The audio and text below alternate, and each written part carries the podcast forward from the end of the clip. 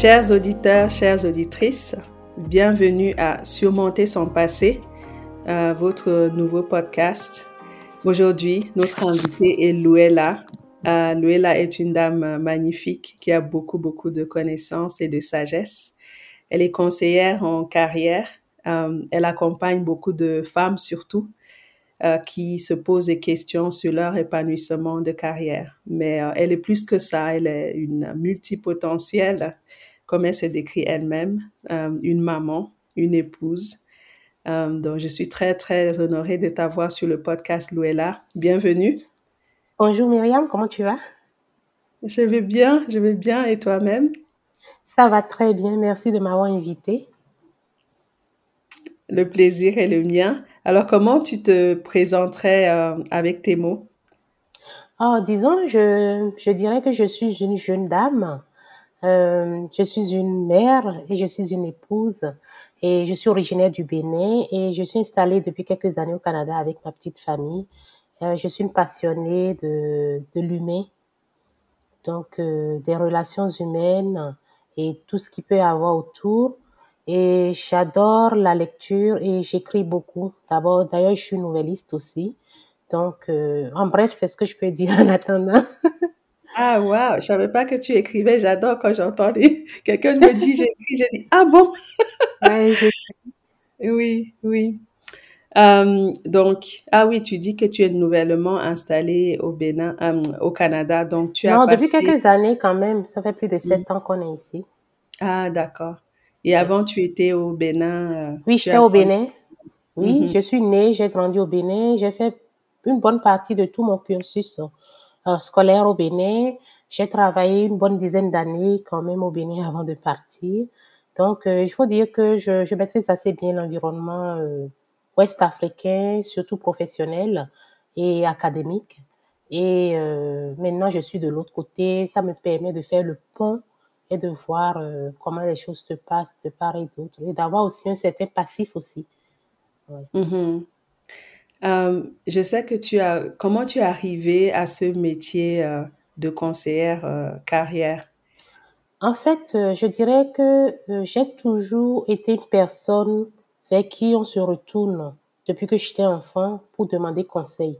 je me souviens que mon père m'a dit une fois que c'est pas parce qu'il est mon père qu'il est plus sage que moi que je peux avoir plus de connaissances que lui parce que je me demandais pourquoi spontanément euh, j'étais un peu comme un pôle de référence et que mes conseils euh, y touchaient de façon spontanée.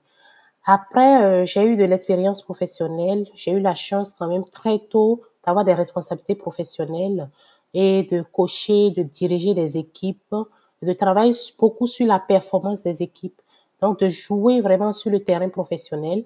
Et ce qui faisait que, comme j'étais un peu comme euh, une, une, coach, très souvent les gens revenaient vers moi quand ils avaient des, divers problèmes, que ce soit professionnel ou personnel. Et j'avais remarqué qu'au fil du temps, quand les gens avaient des, des soucis professionnels, j'arrivais à leur porter des solutions et ça revenait toujours. Je me suis dit, si je fais profiter quelques-uns, pourquoi ne pas en faire profiter la masse? Donc, euh, j'ai repris des études quand je suis venue ici parce que j'avais déjà des compétences, mais j'avais besoin de les légitimer pour pouvoir dire de façon professionnelle et légale que je pouvais exercer ce métier-là. Donc, j'ai été faire une maîtrise en développement des personnes et des organisations ici à l'Université Laval, euh, qui m'a encore plus outillé, en plus de mon expérience, à pouvoir développer certains outils pour accompagner les gens. Mm-hmm. Euh, donc, ton expérience, tu as travaillé dans quel domaine euh, dans, dans, En fait, je suis, je suis ce que moi, je, je m'appelle moi-même une nomade professionnelle. Euh, D'ailleurs, je suis en train de travailler sur mon podcast qui va spécialement se, qui va vraiment être centré sur euh, l'orientation académique et la gestion de carrière. Parce que moi, euh, tout ce que j'ai fait, je l'ai pas choisi. Et j'ai l'impression que ce que j'ai choisi au départ, euh, j'y suis pas allée directement et c'est au fil des expériences, des circonstances que je suis en train de revenir vers le chemin que j'avais envisagé au départ. Moi, j'ai commencé ma carrière, au départ, je suis un produit, un vrai produit de marketing, même quand je ne le dis pas. Je suis diplômée, mes premiers diplômes, c'est en marketing en action commerciale. Et euh, j'ai, quand j'ai fini mon diplôme en 2002, quelques semaines après, euh, je cherchais même pas d'emploi quand un ami qui lui avait déjà trouvé un poste d'assistant commercial a, eu une réponse positive pour aller à l'université à l'extérieur. Donc, il voulait, le patron voulait qu'il cherche quelqu'un pour le remplacer. Donc, c'est comme ça qu'il m'a contacté. Il m'a dit, ah, il faut que tu me envoies ton CV. Non, non, pas, ok, c'est pas grave, quoi, ça marche, c'est bon, ça marche pas. Et puis, euh, le lendemain, j'ai été appelée et au bout de 10 minutes, j'ai commencé. Donc, j'ai commencé ma carrière comme ça en tant qu'assistante commerciale chez Mercedes-Benz au Bénin. Donc, euh, c'est là-bas, je suis restée quelques un an et demi. Après, j'ai eu mon bébé et parce que j'avais du mal à garder le bébé, elle était un peu malade, j'ai démissionné. Et ça m'a donné l'opportunité d'aller étudier encore pour faire toujours en marketing, pour avoir un, diplôme un peu plus poussé en second cycle. Et euh, c'était dans cette période-là que je cherchais de l'emploi un peu partout. Et puis j'avais vu qu'il y avait un centre d'appel qui ouvrait, euh, offshore qui ouvrait, c'est-à-dire qu'on devait vendre les produits français, mais délocalisés au Bénin. Donc j'ai postulé vraiment en m'amusant. J'ai envoyé ça comme ça et puis j'ai même pas fait de lettre, c'est dans j'ai vu euh, dans le mail et puis j'ai répondu et puis j'ai envoyé. Et puis quelques mois plus tard, j'ai été contactée. C'est là que je vais dire que je commençais vraiment ma, ma carrière. Au départ, je devais être une conseillère clientèle, mais j'avais pas les aptitudes pour vendre. Quoique je, je suis un produit de marketing, moi je suis beaucoup plus stratégie, euh, stratégie, positionnement, etc. Et mais la vente c'était pas ma chose. Mais ce qui a été formidable, c'est que euh, mon boss, à l'époque, il avait vu d'autres potentialités en moi. Il avait vu que j'avais beaucoup de charisme de leadership. Et dès qu'il a eu l'occasion de, il voulait un manager, il m'a promu. Donc, je n'étais pas une bonne vendeuse, mais il avait lu d'autres choses en moi et c'est là que ma carrière vraiment a commencé. J'ai fait, j'ai été manager, coach, superviseur. Après, j'ai été responsable qualité. J'ai écrit des procédures. Après, j'ai, j'ai fait beaucoup de recrutement et de la formation. Et je dirais, j'ai fini avec la formation chez lui. J'ai fait à peu près 10 ans avec lui avant de partir du Bénin. Et euh, c'est à ce dernier poste que je me suis vraiment épanouie. Parce que je savais que j'avais en moi déjà ces, ces compétences pour transmettre les informations, pour pouvoir former les gens et les accompagner. Donc euh, là, j'ai vraiment aimé, j'ai explosé. Et je dirais que c'est pas c'est pas pour rien parce que je suis la fille de deux enseignants aussi. Donc, je pense que je porte des gemmes de, en moi. Non, ça c'est c'est bien dit. Ça, ça, ça, ça, va enchaîner bien sur ma prochaine question. Oui. J'allais te demander comment tu as grandi, dans quel contexte familial et tout. Euh, comment était ton enfance, lui est là, comment ta personnalité? Mm Ouais, je, je dirais que je suis tellement reconnaissante pour mes parents parce que c'est eux qui ont fait la personne que je suis devenue aujourd'hui. Très souvent, quand je me présente aux gens, les gens, oh, comment est-ce que tu as autant de connaissances? Comment, qu'est-ce qui s'est passé? Euh, je dirais pas que j'ai eu une enfance. La première partie était quand même heureuse. Euh, c'est des parents très avant-gardistes. C'est des gens qui sont très portés sur la connaissance, euh, qui nous ont euh, beaucoup encouragés à nous cultiver, euh, nous, notre famille, c'est la famille culture, quoi. C'est-à-dire que depuis que moi j'étais petite, à 20 heures, il fallait qu'on que tout le monde regarde le journal ensemble. Il fallait qu'on critique après ce qui s'est passé dans le monde. Je me rappelle qu'on avait suivi la guerre du Golfe chaque jour, le nombre de morts, etc. Euh, comment ça se passait sur le terrain en Irak, etc. Donc, on a vraiment eu un environnement qui nous a soutenus euh, à la connaissance et à développer notre culture, notre côté curieux, etc. Et ça, c'est la première partie. Après, mes parents ont divorcé. Et ça a été une séparation très, très difficile. Et je pense que euh, c'est ça qui a... quel âge? Euh, Je devais avoir dans les 12, 13 ans. Mais ça a été une séparation longue et difficile parce que beaucoup de gens s'en ont mêlés. Euh, en Afrique, les gens, il faut dire que euh, la génération de mes parents, quand même, ils ont déjà 70 ans et plus. pas des gens qui divorçaient comme ça. Euh, ma mère était autonome financièrement. Elle avait à peu près le même salaire que mon père. Donc, elle n'acceptait pas certaines humiliations, certaines situations, etc. Elle voulait partir, mais l'environnement disait, il faut pas que tu partes, que tu prends tes enfants. Donc, c'était un peu très complexe. Et c'est pendant ce moment que je pense que je me suis le plus révélée à moi-même. Mmh, dans quel sens? Dans quel sens? Tu as des frères et sœurs? J'ai joué un rôle euh, très important je jouais un peu à la médiatrice entre les deux. Et euh, avec du recul, hein, parce que moi j'ai découvert que je suis hypersensible il n'y a pas longtemps, j'ai compris que c'était tous ces caractères d'hypersensibilité qui m'ont propulsé au centre de ce divorce-là et qui m'avaient, j'avais déjà des aptitudes d'enfant hypersensible qui permettaient que j'étais obligée de, de faire la conciliation entre les deux, de travailler sur la médiation, etc. Et ça m'a tellement forgé que dans ma tête, quand je, je, je me suis dit qu'est-ce que je vais devenir, je me disais il faut que je sois diplomate parce que j'avais une aptitude terrible à gérer le conflit et à balancer les deux parties et à, à pouvoir être neutre dans, dans les jugements et à, à, à trancher en faveur, pas en faveur d'une partie, mais à trouver le juste milieu entre les deux parties. Et pour une adolescente de 14, 15 ans, c'était lourd à porter. C'était l'âge normalement où je devais avoir des amourettes, je devais me, me concentrer sur, sur des garçons, sortir avec des amis, mais je j'ai porté le poids de ce divorce en moi et ça a façonné tout le reste de ma vie. Oui, oui. C'est ce que j'allais dire, que c'est, c'est vrai que justement, quand on est euh, hypersensible, on a vraiment l'empathie, beaucoup d'empathie. On comprend les deux parents, on, on, ne, on ne dit pas à l'un ce que l'autre a dit, mais c'est très lourd pour une jeune adolescente qui commence Très, sa vie. C'est là de, de, de, de, de rencontrer les amis, euh, se découvrir en fait. C'est là où on En se plus, découvre. euh, en plus, tu sais que dans l'environnement africain, moi, par exemple, je vivais ça, mais je devais aller à l'école et n'en parler à personne. Euh, j'avais des amis qui venaient à la maison, mais qui savaient pas qu'on avait cette tension. Et je devais aussi briller, c'est-à-dire que moi, j'étais toujours parmi les trois meilleurs à l'école. Il fallait pas que mes notes descendent parce que euh, j'avais l'impression que chaque parent euh, se satisfaisait du fait que si les enfants réussissaient, comme le mariage était comme un échec, au moins le fait que les enfants réussissent à l'école, c'était comme s'ils n'avaient pas échoué eux-mêmes dans leur vie d'adultes et dans leur vie de parents. Donc, quoi qu'il y avait ce climat toxique, très difficile à la maison, où parfois toute une nuit les parents se disputent et tu ne dors pas, tu pleures, et c'est la veille d'un examen quand même, euh, tu dois quand même arri arriver à l'école, tenir le moral haut, te rappeler de tout ce que tu as appris, rendre parce que tu te dis, t'as pas le droit que tes, tes notes baissent parce qu'il faut pas ajouter un problème en plus à l'un des deux parents euh, parce qu'il y en avait déjà trop. Et je, je me souviens aussi du, de mon amie, euh, celle que j'appelais, bon, disons ma plus vieille amie d'enfance, ça fait plus de 30 ans d'amitié, que ma, ma mère est partie hein, un an, deux ans avant, elle ne savait pas pourquoi qu'elle venait tous les jours à la maison. Et le jour, elle a su deux ans après, elle m'a dit, tu m'as pas dit ça, tu m'as jamais dit ça, et puis euh, j'ai vu tellement de déceptions en elle, euh, comment tu peux vivre.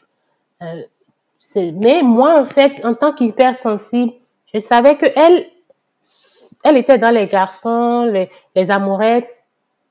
Elle, elle pouvait pas comprendre ce que je vivais.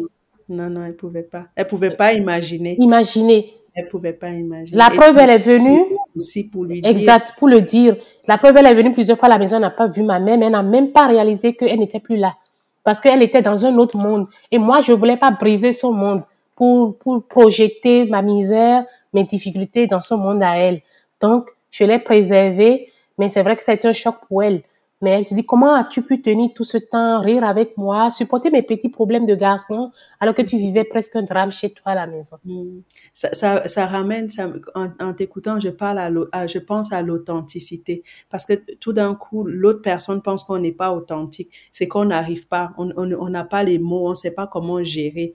Et du coup, l'autre se dit, mais je pensais que je la connais, mais je la connais pas, en fait, cette Exactement. personne. Et puis on se dit, mais elle est fausse, elle est inautre. Mais c'est juste que c'est des choses tellement, c'est tellement plus gros que toi. C'est, c'est pas, tu n'as pas les outils pour gérer ce genre de choses. C'est, Oui, juste et en même temps, parce que tu es hypersensible, tu veux préserver l'autre aussi. Tu te dis, je, je n'ai pas le droit de, de, de faire déborder ma misère, de d'entacher sa, sa joie à elle, sa jeunesse à elle, avec mes problèmes. Parce que mes problèmes m'appartiennent, je n'ai qu'à les gérer et tout. Et même parfois, parce qu'elle n'est pas hypersensible comme toi, elle n'a pas la, les dis- prédispositions pour comprendre. Alors que si c'était toi, toi, tu allais vite remarquer que quelque chose n'allait pas chez elle. Et tu allais peut-être ouvrir le débat et elle allait te donner l'opportunité d'en parler. Mais l'autre ne voyait rien. Quoique j'étais malheureuse parfois, elle ne le voyait pas. Donc si quelqu'un ne voit pas que tu es malheureuse, euh, tu ne peux pas lui expliquer ce que tu vis réellement. Mhm. Et aussi, euh, les autres ne voient pas parce que peut-être on devient aussi expert à masquer. Exactement. Comme, tu dis, là, euh, les parents qui se disputent et tu vas à l'école, tu dois quand même réussir, tu dois quand même arriver comme si de rien n'était. On devient tellement expert à ça que les autres n'arrivent pas à voir euh, qu'on ne va pas bien. Mais je, je, pense que, puisque tu viens d'en parler maintenant, toute ma vie, c'est comme ça. En fait, moi, j'ai une vie euh, intérieure, mais à l'extérieur, les gens euh, ont toujours pensé que euh, c'est la fille brillante, elle réussit toute sa carrière, elle a un très beau mariage, elle a des enfants, tout est parfait de l'extérieur parce que très tôt, j'ai appris que je dois préserver mon intérieur. Et les personnes qui ont toujours même été avec moi pense que j'aime pas me livrer, que j'aime pas. Euh, mais c'est parce que j'ai appris longtemps à gérer, à faire vraiment le distinguo entre ma vie publique et ma vie, euh, ma vie privée, parce que ça a toujours été ainsi. Donc euh, voilà. Oui, non, c'est quelque chose que j'ai fait aussi. Et je me dis parce que là tu l'expliques tellement bien, ça montre aussi le travail, le parcours. Comment, comment tu t'es découverte comme ça? Comment, comment tu as compris tout ça et l'impact? Parce que tu as dit que ça a beaucoup impacté ta vie. Oui. Tu as dit, le divorce de mes parents a impacté le reste de ma vie. Comment ça s'est déroulé tout ça? Oh, en fait, euh, je, pense que euh, quand tu vis des situations comme ça, tu vois, tu as toujours eu des, parents que tu as idéalisés. Et sincèrement, euh, c'est vrai que ça a été une période très difficile, mais je suis le genre d'enfant euh, que les parents ont fait. C'est-à-dire que j'ai senti beaucoup d'amour autour de moi. Quand j'étais jeune, je me rappelle que mes frères disaient que j'étais la préférée des deux parents. Mon père m'a je suis, il est fond de moi, je suis comme la petite chouchou de mon père. Ma mère, je suis un peu son point central aussi parmi les enfants. Donc moi, j'ai eu beaucoup d'amour, j'ai eu beaucoup d'attention de la part de mes parents. Et euh, euh, mon père, c'était le modèle euh, d'homme que je dis, c'est, c'est, il est bel homme, il est grand, il est noir, il a la voix douce, la voix grave, jamais de, de, de, de violence, il est posé, c'est, c'est le monsieur que tout le monde admire en société, en famille, il a beaucoup de charisme. Tu vois, tu, tu, tu vois que c'est, c'est, le genre d'homme que tu vas avoir. Puis, euh, la chance aussi que j'ai, c'est vrai qu'ils sont divorcés, mais j'ai vu un homme qui, qui donnait beaucoup de pouvoir à sa femme et qui a toujours propulsé son épouse, mais une femme qui est un peu en retrait aussi. Je me rappelle que mon père, une fois, il a dit à ma mère, ah, toi, tu sors jamais, euh, va dans les, va chanter dans la chorale, fais comme tes copines, rentre dans des associations. Donc, je, suis une enfant quand même, j'ai déjà la quarantaine. Donc, dans ce temps-là, tu vois déjà un couple intellectuel fonctionnait, mais que le monsieur ne veut pas embrigader la femme forcément, et il respecte sa liberté d'entreprendre, sa liberté d'association, etc. Donc, moi, j'ai toujours vu que le mariage, c'était comme ça, à part la, partie où ça n'a pas marché, je sais pourquoi ça n'a pas marché, et que c'est, c'est pas des éléments externes que ça n'a pas marché. Donc, je me dis, ça pouvait marcher si on avait fait attention à certaines choses. Mais il y avait une partie où je me dis, un couple quand même peut être heureux et qu'un homme, normalement, c'est un homme qui doit soutenir sa femme, qui doit l'aider à, briller. En fait, lui, il, voulait que ma mère brille. Et ma mère, c'est quelqu'un peut-être qui, qui aime rester en retrait aussi. Donc ça, ça m'a quand même marqué comme modèle. Et je me souviens que moi, je me suis mariée très tôt. Et quand j'ai été voir mes tantes euh, pour leur dire, il y a quelqu'un qui va venir se présenter, il veut vous rencontrer avec sa famille. Je me rappelle que ma grande-tante, et c'est quelque chose qui m'a marqué, je vais jamais oublier, elle m'a dit, malgré le divorce de tes parents, tu comptes te marier tôt. Parce que c'est une femme très intellectuelle aussi, euh, qu'elle est professeure et puis euh, elle a beaucoup fait l'extérieur parce son mari est ambassadeur. Et puis elle connaît tout ce qui est psychologie, impact psychologique sur le ton. Peut-être que c'est les gens qui s'attendaient à ce que le fait que euh, on a vécu des situations difficiles suite au, divorce des parents, que on soit repoussé par l'idée du mariage et que on ne s'engage pas rapidement. D'accord? Mais moi, en fait, avec du recul, je pense que c'est quelque chose peut-être que j'ai fait pour me prouver à moi-même que c'est possible que l'on se marie et que l'on réussisse son mariage. Et je dis avec du recul parce que quand je regarde comment est-ce que ma vie de mariage s'est passée, je pense que j'ai accepté, j'ai essayé, j'ai testé beaucoup de choses en me disant, j'ai pas le droit à l'échec. Je veux pas arriver à cette situation finale auquel mes parents sont arrivés parce que je pense fondamentalement que quand deux personnes se mettent ensemble, c'est possible quand même que ça marche, qu'il faut faire des compromis, qu'il faut discuter, il faut aller au bout, il faut tenter, il faut tenter, il faut pas se laisser aussi avoir. Tout aussi peut-être le fait que je protège aussi beaucoup ma vie personnelle parce que je, je, je pense que euh, mes parents se sont fait avoir par des avis externes en fait. Oui, oui. En fait, j'entends deux choses parce que pour tes études, tu disais euh, j'ai pas droit à l'échec. Euh, et pour ton mariage aussi, tu t'es dit j'ai pas droit à l'échec. Mais c'est comme si entre-temps aussi tu as corrigé le tir parce que comme tu étais justement au milieu de, de des problèmes de tes parents, c'est comme si tu as vu ce qui n'a pas marché. Donc tu as tu as tu as ce côté modèle où tu as vu ce qui a marché et tout avec l'exemple du papa. J'adore entendre ça parce que je n'ai pas eu de papa dans ma vie. Et euh, de, savoir qu'une une femme africaine a eu un papa qui avait, tu vois, qui a laissé une, qui laisse un bel impact comme ça, ça me fait très plaisir, ça me met en joie. Euh, mais tu as, tu as changé les choses. Tu as, tu as, comme tu dis, tu as testé plusieurs choses. Ça demande beaucoup d'humilité. Ça demande aussi de, euh, maintenant le mot vient en anglais, de prendre conscience de, de, de, qui on est, le rôle qu'on joue dans le couple, ce qu'on amène aussi comme, bon, je dirais pas toxicité, mais ce qu'on amène comme bagage dans le couple. Et de, de travailler sur soi. Exactement. de faire des compromis. C'est très beau ce que tu dis parce que ça, c'est vraiment euh, un message qui doit passer, hein, n'est-ce pas? Euh, parce que chacun arrive dans un couple avec ses bagages. Ouais, et les miens, ils étaient lourds. Ils étaient lourds parce que j'avais beaucoup d'attentes déjà que j'idéalisais mon père en tant que, pas en tant que père, mais en tant qu'époux. Parce que moi, en fait, je dissocie les rôles. Hein. Euh, moi, je pense que mon père, il a été un très bon époux, mieux qu'un père, en fait. Moi, mon avis personnel. Donc, euh, euh, donc déjà, je, je trouvais que c'est vrai qu'à un moment donné, ça n'a pas marché. Mais si je prends ce qui a marché, quand même, c'est un bon époux. Donc, quand tu, quand tu attends ça, euh, tu te dis, OK, je veux un époux peut-être comme mon père. Et encore un, un époux mieux que mon père. Donc, tu as beaucoup d'attentes par rapport à l'autre. Et ça peut, ça peut rendre toxique la relation parce que si l'autre n'est pas conforme à ce que ton père est, déjà il y a un problème d'éducation, d'origine, il y a un problème de milieu, d'environnement, de connaissances, update aussi parce que mon père c'est une certaine génération, mon conjoint c'est une autre génération. Donc euh, il faudrait après que, comme tu le dis, avoir beaucoup d'humilité pour te dire, est-ce que c'est pas moi qui en entends trop de l'autre? Est-ce que l'autre, parce que quand c'est comme ça, là, quels que soient les efforts que l'autre fait, là, tu vois pas. Non, tu vois pas. Oui. Ça suffit jamais parce que. Oui, parce que toi, tu as un modèle en tête, exactement. Et que c'est ce modèle que tu penses que c'est le meilleur. Peut-être que c'est pas le meilleur. Comme je dis, mon père, peut-être en son temps, c'était un bon modèle parce que c'était les années, euh, voilà, quoi.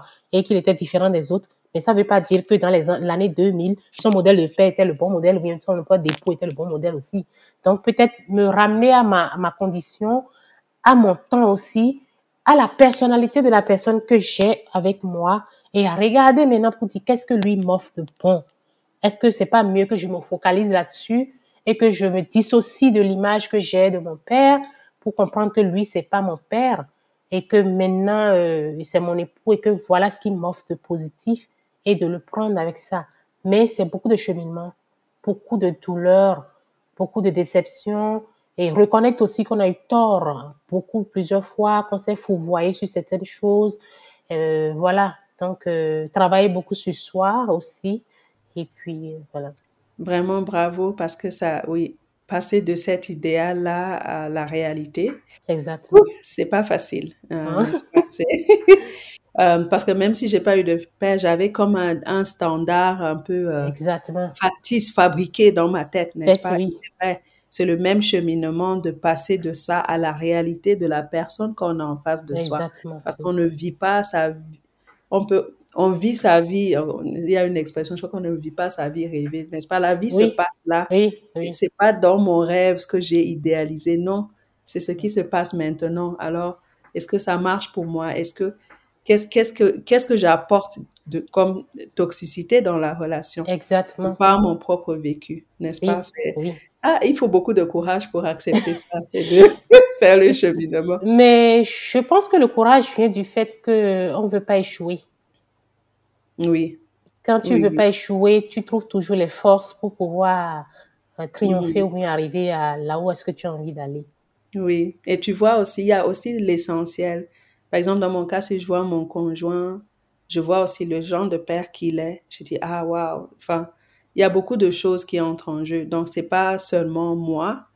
Euh, donc, on se retrouve, on se dit, OK, je dois quand même questionner qui je suis. Je peux pas Exactement, exactement. Oui, oui. Exactement. Tu sais, moi, en fait, dès que je suis, je, je, je suis sortie du schéma que j'ai mis, et je me suis dit, qu'est-ce qui se passe? Attendez, le monsieur, comme j'ai dit, mon père, peut-être un bon mari, mais il n'est pas aussi un si bon père, parce que je dis, s'il était un très bon père, peut-être il allait garder euh, l'harmonie familiale pour les enfants. Mais moi, je regarde mon conjoint, c'est un père exceptionnel.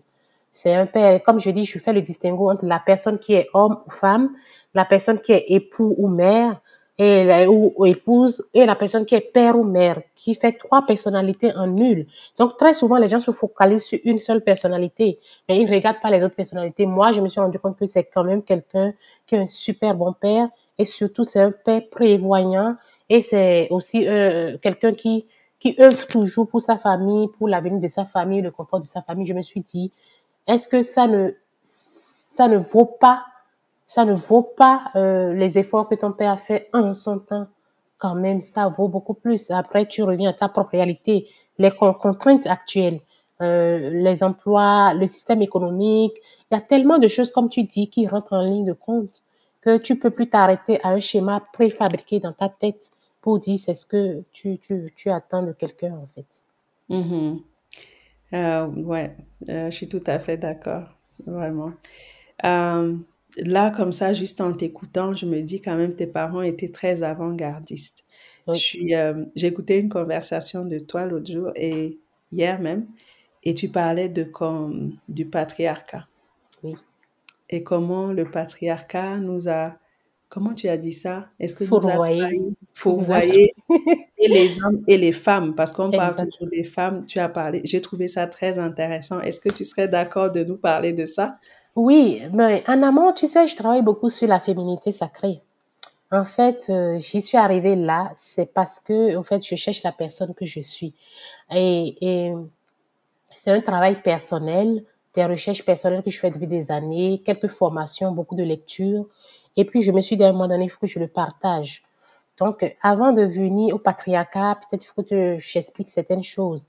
Euh, tout ce qu'on vient de dire là euh, par rapport euh, euh, à mon environnement familial, comment j'ai grandi, l'impact que ça a eu peut-être sur la personne que je suis devenue professionnellement aussi et, dans ma vie privée, j'ai remarqué que en fait que je viens que j'avais beaucoup de pouvoir.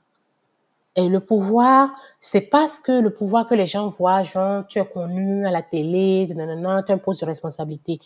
Le pouvoir, pour moi, c'est le fait que j'étais une personne qui impactait beaucoup et que mon avis comptait beaucoup dans mon environnement et auprès de mes amis et que pour prendre les grandes décisions, les gens se retournaient toujours vers moi. Et que cette responsabilité, je l'ai sentie comme une responsabilité en me disant, comme ils viennent me voir pour me dire, euh, qu'est-ce que tu en penses? Je veux entreprendre, je veux faire ci, je faire ça. À ton avis, on m'a proposé tant. Et que, quelle que soit la décision que je leur donne, le conseil que le- je leur donne, les gens marchent avec ça. Je me suis dit, ah, j'ai du pouvoir. Et j'ai voulu me demander d'où vient ce pouvoir que j'ai. Est-ce que c'est naturel? Est-ce que c'est héréditaire? Est-ce que c'est, c'est quoi? Qu'est-ce qui a créé ce pouvoir? Puisque j'en suis consciente aussi. J'ai été très consciente très tôt de mon pouvoir. Et c'est ce que j'expliquais. J'ai eu beaucoup de rôles euh, dans le divorce de mes parents. Et je savais qu'à des moments donnés, quand je dis à ma mère, lâche prise sur telle chose, et que je disais à mon père, lâche prise sur telle chose, il lâchait prise. Tant que je ne l'avais pas dit, quels que soient ceux qui parlaient dans le sujet, il ne lâchait pas prise. Donc, depuis ce temps, j'avais déjà remarqué l'impact de mon pouvoir. Et je me suis demandé d'où vient mon pouvoir. Et en réfléchissant, je me suis rendu compte que, que ce soit dans ma lignée paternelle comme dans ma lignée maternelle, les femmes ont toujours du pouvoir. Et je me demande après, est-ce que ce pouvoir me sert? Ce pouvoir ne me servait pas. C'est vrai, il servait à la communauté, c'est-à-dire qu'il servait aux gens autour de moi, mais moi-même, il me servait pas. Et pourquoi ce pouvoir ne me servait pas? Et c'est là que j'ai commencé par euh, analyser, pas travailler sur mon côté. Est-ce que, oui, si c'est les femmes de ma famille qui ont le pouvoir, et j'ai toujours su que les femmes sont très puissantes à travailler sur la puissance féminine. Donc, c'est là que j'ai commencé à faire des recherches, etc.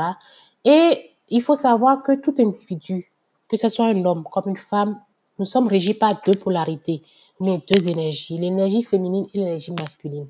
Et quand vous naissez dans un genre donné, c'est-à-dire que vous êtes né dans le genre féminin, mais dans le genre masculin, spontanément, l'énergie du genre prend le dessus.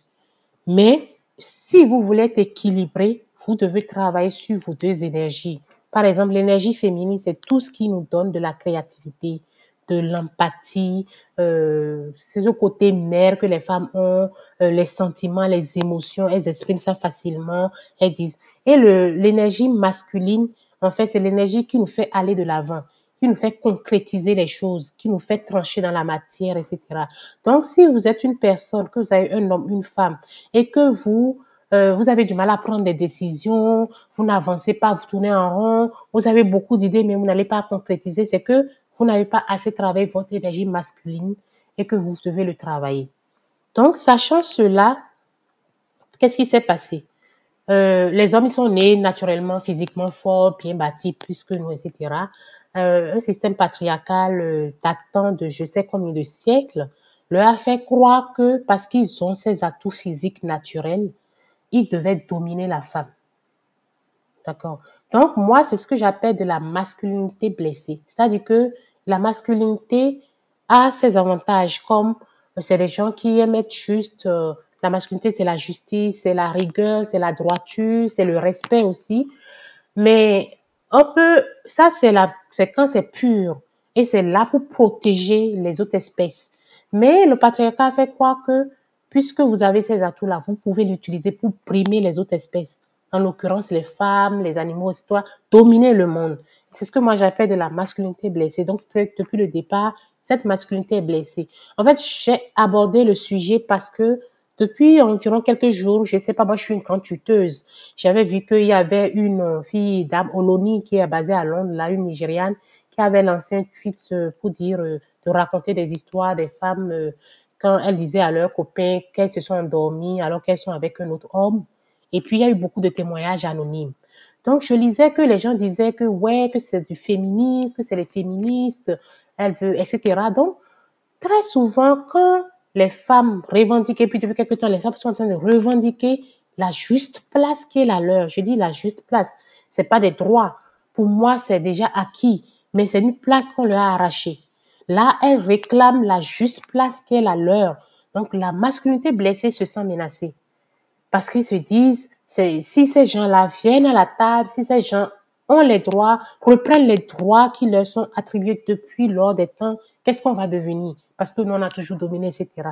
Donc, c'était important pour moi de revenir sur le sujet, d'expliquer que c'est pas la montée du féminisme ou bien le fait que les femmes réclament leurs droits qui, a blessé la masculinité.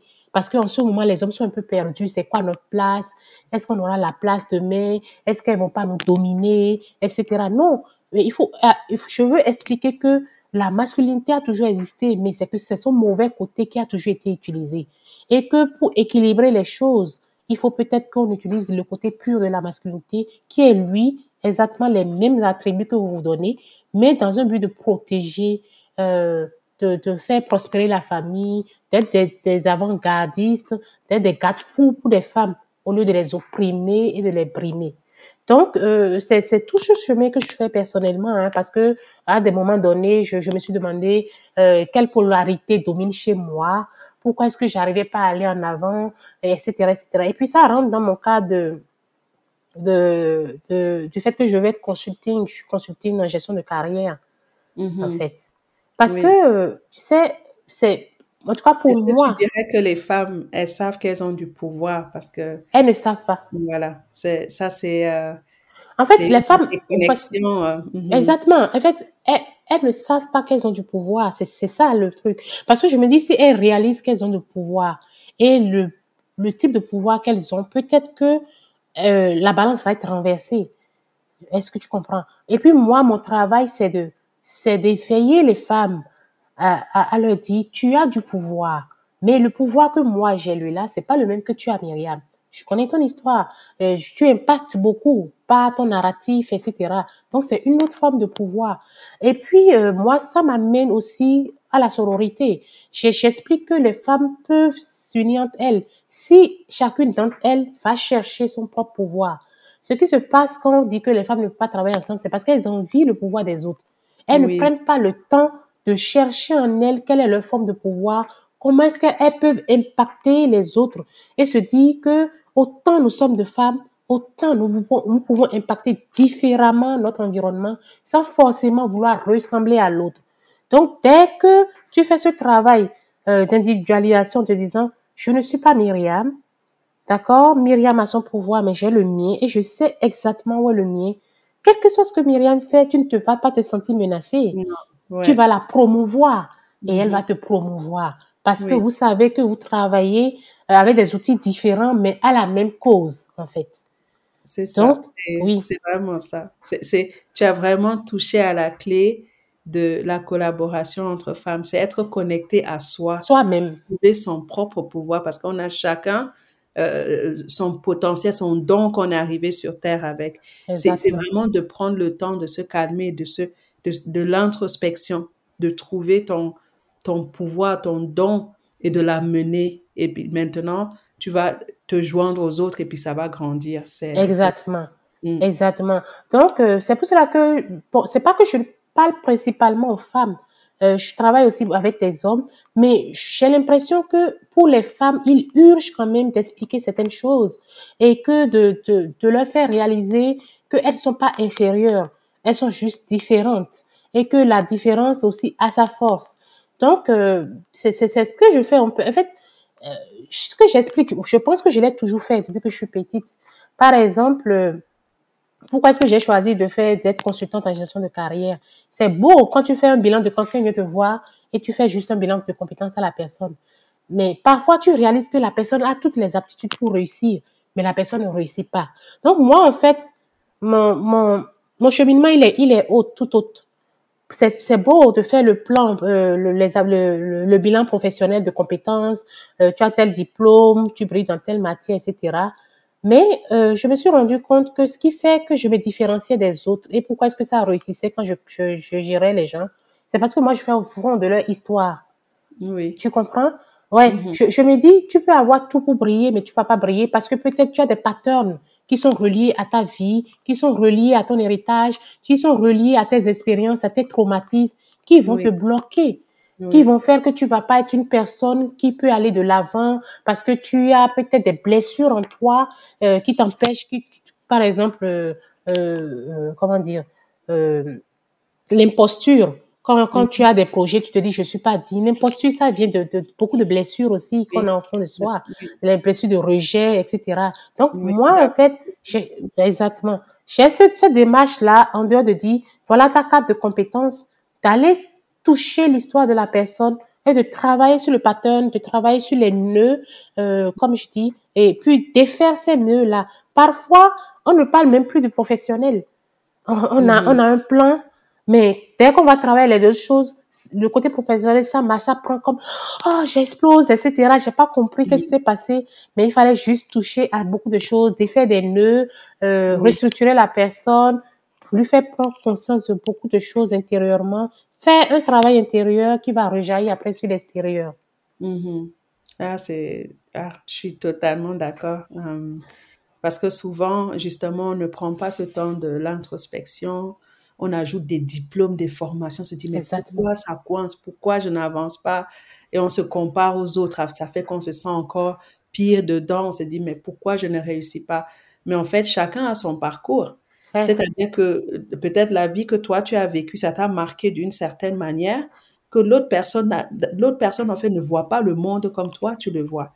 Donc du coup, ça devient un travail personnel où tu dois aller chercher dans ton histoire où ça coince. Ouais, Parce que ce, syndrome d'imposteur, c'est quand on est brimé depuis petit, donc on trouve qu'on n'a exactement. pas sa place. Du coup, quand tu as les beaux diplômes, tu arrives à la table là-dedans, tu dis, ah, mais je devrais pas être ici. Exactement. C'est ça qu'il faut aller maintenant faire son travail. Ce travail. Oui, c'est c'est et c'est très nécessaire chez nous. Oui.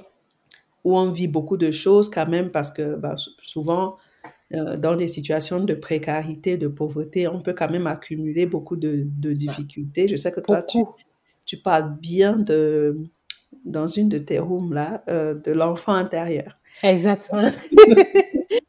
que ça, tu, veux, tu veux bien en parler un peu parce que c'est des concepts qu'on n'entend pas parler dans la, on n'entend oui. pas ça dans la tu, communauté. Tu sais, l'enfant intérieur, c'est l'enfant que nous avons toujours été.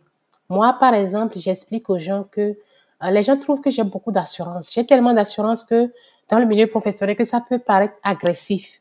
Parfois, les gens se sentent agressés par mon assurance et puis ils ont un peu de recul. Mais c'est parce que moi, par exemple, depuis que j'étais petite, j'ai toujours vu que mes parents, euh, pour eux, je vais, une, je vais une fille qui va réussir. Je, suis une fille qui va tellement réussir que c'est gravé dans mon enfant intérieur. Donc, quand il arrive des situations où je doute ou bien euh, que je, je pense, il n'y a rien de trop grand pour moi. Il n'y a pas, professionnellement, je trouve que je peux aller jusqu'au sommet, que je peux, il n'y a rien, il n'y a aucun poste qui me fait peur. Parfois, j'ai même pas les compétences et je postule à des postes parce que je me dis intérieurement, on m'a toujours dit que je vais réussir.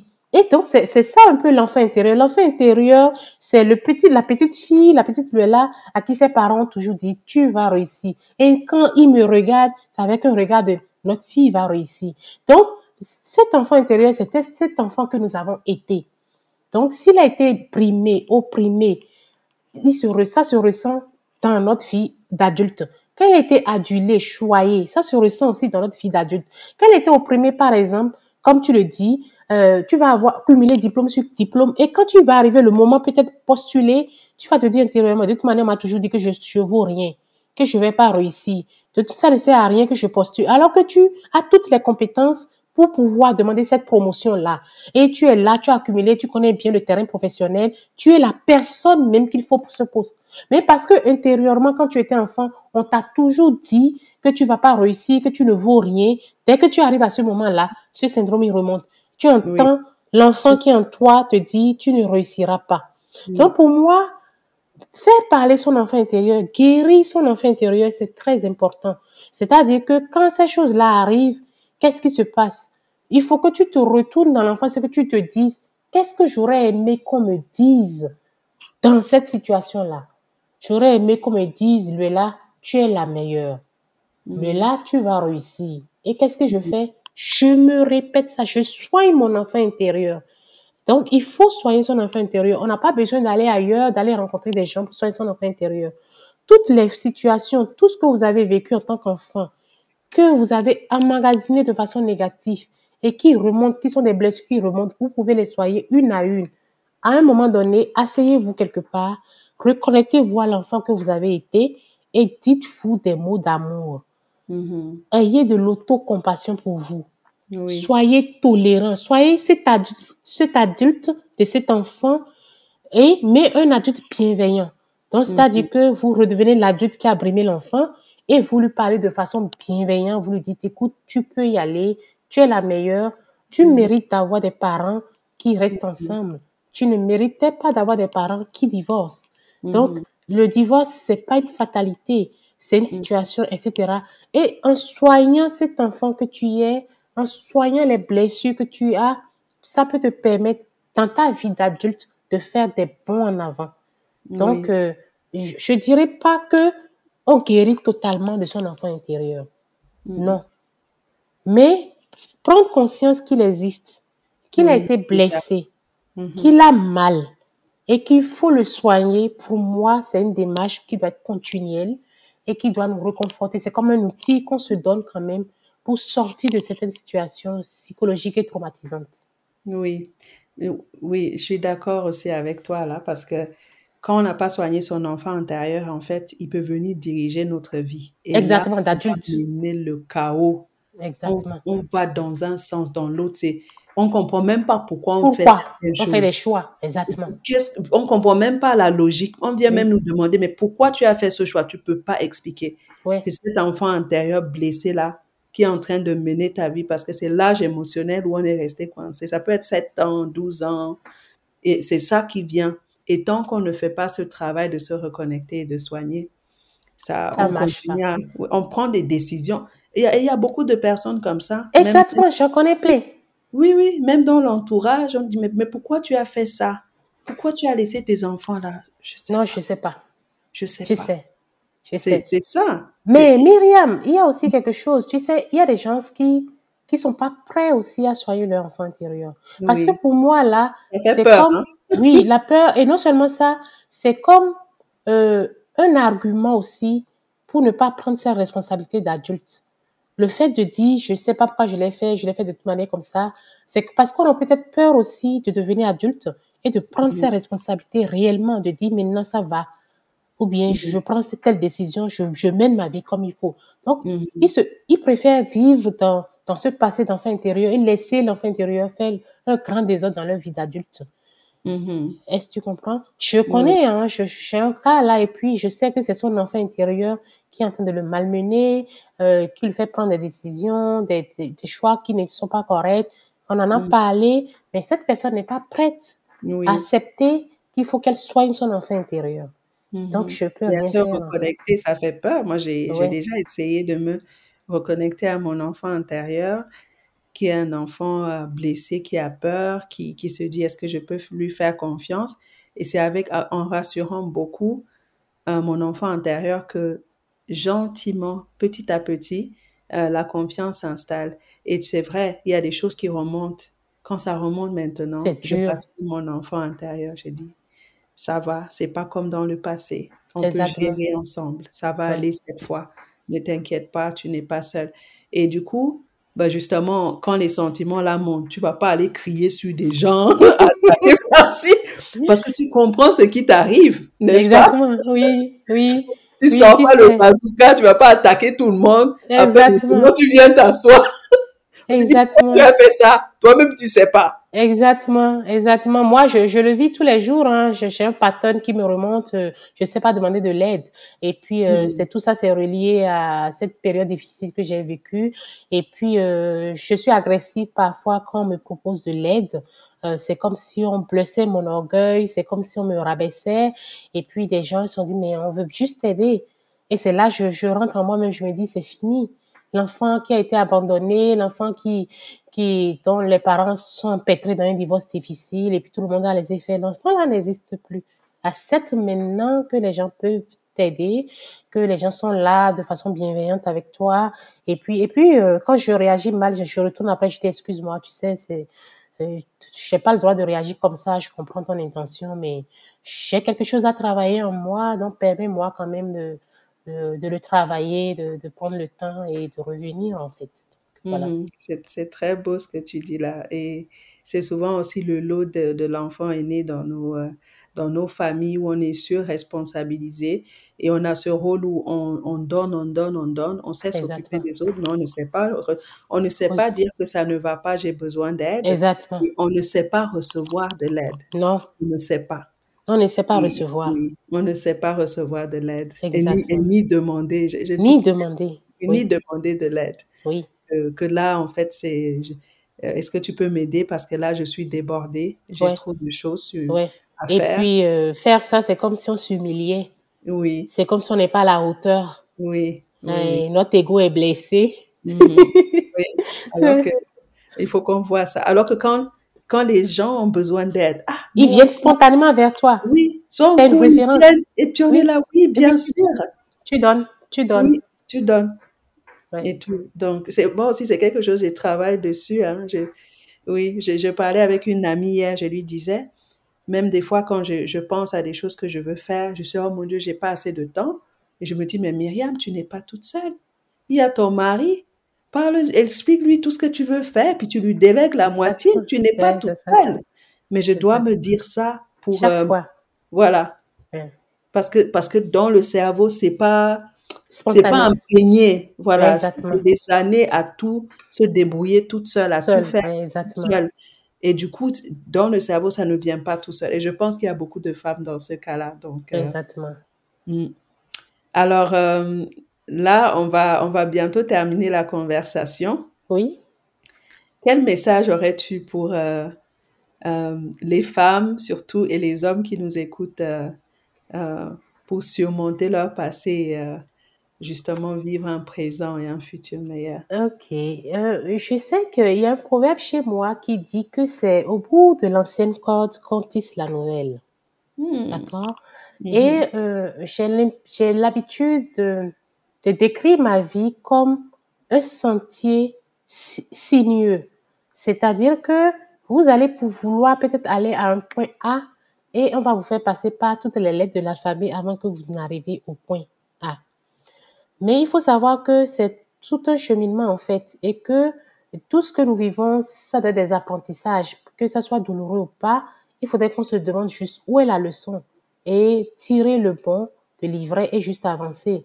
Parce que si je vais rester peut-être sur mon passé, mon adolescence, etc., je vais être une personne amère, je vais dire que je ne veux pas avoir confiance aux hommes, que je ne veux pas si. Mais quelles que soient les erreurs que mes parents ont commises, j'ai reconnu que c'était un mari formidable, mon père, que c'était un bon père, que c'est quelqu'un qui a construit la femme que je suis devenue. Donc, il faut essayer juste de prendre le bon côté des choses et de dire qu'est-ce que je tire comme leçon dans cette situation, comment ça va me servir plus tard? Et aussi se baser là-dessus pour construire le présent. Mais jamais oublier de se remettre en question de se Mhm. remettre continuellement en question parce qu'on est perpétuellement en construction. Donc, on ne finit jamais de se construire, on n'est pas parfait, on est toujours perfectible. Moi, avec Clubhouse, j'ai rencontré beaucoup de gens, j'ai écouté beaucoup de choses qui m'ont fait prendre conscience que j'avais telle, telle, telle chose, que telle chose qui se passait, c'était à cause de ça, etc. Donc, c'est un plus. Quoique tout le monde disait que, ah, j'étais bien, j'étais au top, je suis multipotentielle, j'étais intelligente, non, non. J'ai beaucoup appris ces derniers mois aussi. Donc, c'est Mm. pour vous dire que c'est jamais terminé. On rencontre des personnes formidables. Euh, en tout cas, tout ce que vous voulez, quand vous désirez fortement une chose, le chemin s'ouvre que vous allez vers cette, cette chose-là et vont rencontrer les personnes qui vont vous aider à aller vers ces choses-là. Nous avons tout en nous, tout est au fond de nous et donnons-nous juste le temps d'aller faire de l'introspection, d'aller chercher les outils, les richesses que nous possédons pour pouvoir avancer dans notre cheminement personnel. Voilà ce que j'avais à dire. Wow, merci Luella. Merci pour cette belle conversation. Merci Myriam. Oui, merci beaucoup. À bientôt. À bientôt, très bientôt. Merci. Oui.